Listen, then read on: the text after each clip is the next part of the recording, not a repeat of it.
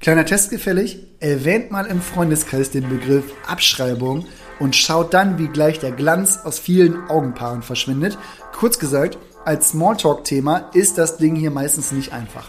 Aber als Eigentümer oder Vermieter haben wir mit Abschreibung einfach eine interessante Möglichkeit, den Cashflow deutlich zu verbessern. Und deshalb ist natürlich klar, dass ich mir hier besonders viele Fragen aufgeschrieben habe, die mal beantwortet werden wollen. Die liefert mir dann hoffentlich heute wieder meine liebe Janina in dieser Folge des Obio Podcast Immobilien einfach machen. Also Druckbetankung, Abschreibung startet jetzt.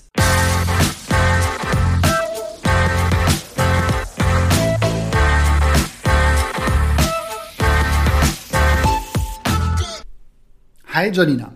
Zum Start vielleicht mal, damit wir alle auf demselben Level auch anfangen. Bei einer Abschreibung, da geht es ja darum, dass eine Wertminderung berücksichtigt wird. Also ich kenne das natürlich aus dem Unternehmenskontext. Wenn man da Möbel oder technische Geräte kauft, dann wird das über einen bestimmten Zeitraum, ja in der Regel so zwischen ein und fünf Jahren auch abgeschrieben.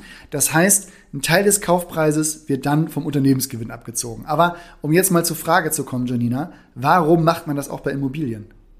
Man kann dann natürlich auch argumentieren, dass eine Immobilie sich abnutzt. Also du meinst so frei nach dem Motto, wenn man nie etwas an der Immobilie macht, dann ist sie auch in 50 Jahren nicht mehr zu gebrauchen. Ja, das ist die Idee hinter Abschreibungen. Also Dach, Heizung, Fenster und so weiter. Das muss ja in den nachfolgenden Jahrzehnten alles mal neu gemacht werden. Okay, aber dann gibt es ja zwei Fragen, die mir jetzt einfallen. Und ich fange einfach mit der ersten an. Welchen Betrag kann ich denn abschreiben? Also den Kaufpreis? Nein, die Anschaffungskosten der Immobilie. Das klingt erstmal ähnlich, aber da gibt es Unterschiede. Zu den Anschaffungskosten gehören auch die Nebenkosten, also Maklerkosten, Notar, Grundbuchkosten oder Grunderwerbsteuer.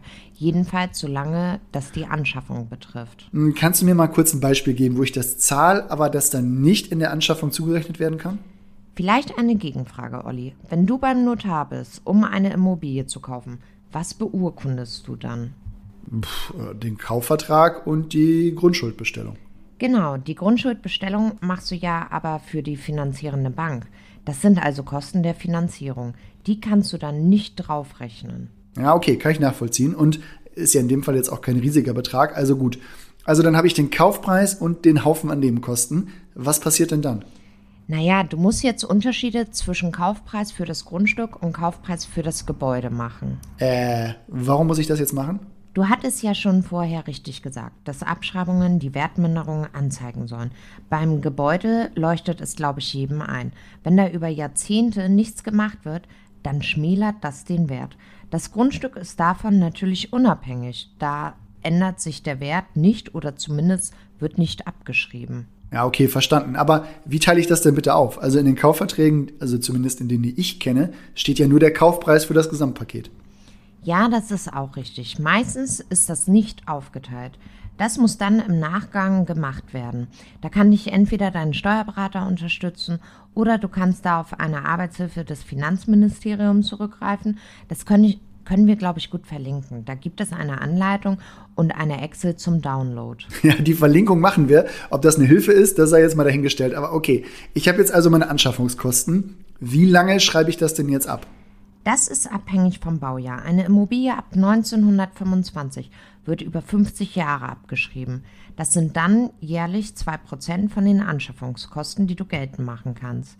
Bei einer Immobilie vor 1925 sind es 40 Jahre, also dann entsprechend 2,5% jährlich. Da ist jetzt aber auch Bewegung bei Neubauten.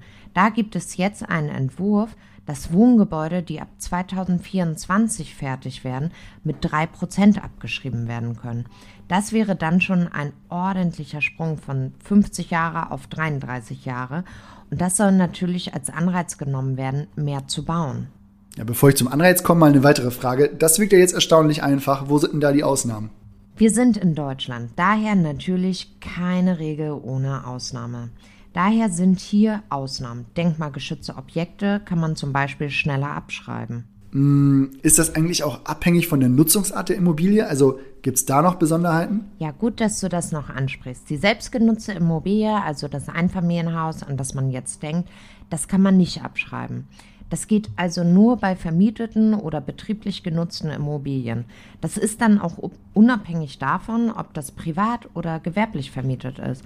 Also auch den vermieteten Supermarkt kann man abschreiben. Kann ich denn diese Abschreibungsdauer auch verkürzen? Also 50 Jahre ist ja echt lang. Ja, da gibt es Möglichkeiten. Wenn du halt nachweisen kannst, dass die Restnutzungsdauer kürzer ist. Dafür muss das Gebäude aber schon etwas älter sein. So aus den späteren 80ern mal Minimum.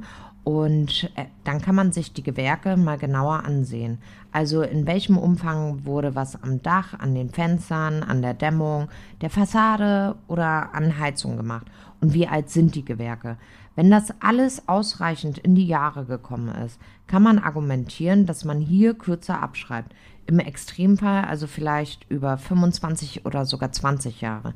Das macht am Ende ein Gutachter im Normalfall. Ja gut, dann kommen wir aber jetzt nochmal zum Anreiz. Also, was bringt das alles? Mit der Abschreibung kannst du deinen Cashflow verbessern. Nehmen wir mal eine 2% Abschreibung auf Anschaffungskosten von 100.000, dann sind das 2.000 pro Jahr.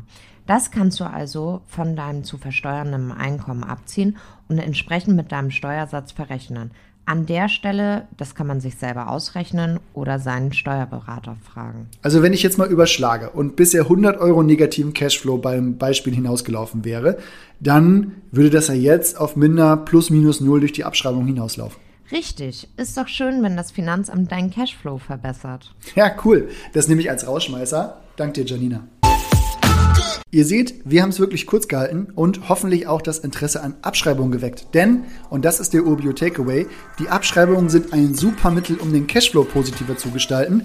Das siehst du dann zwar nicht an deinen monatlichen Zahlungen, aber da ja jährlich die Steuererklärung grüßt, ist das auf jeden Fall sinnvoll, hier aktiv zu werden. Wenn ihr Fragen zu dem Thema habt oder wir für euch ein anderes Thema beleuchten sollen, dann schreibt uns gerne an podcast.urbio.com. Jetzt wünsche ich euch aber erstmal einen erfolgreichen Tag, macht was draus und wir hören uns schon bald wieder. Bis dann, ciao.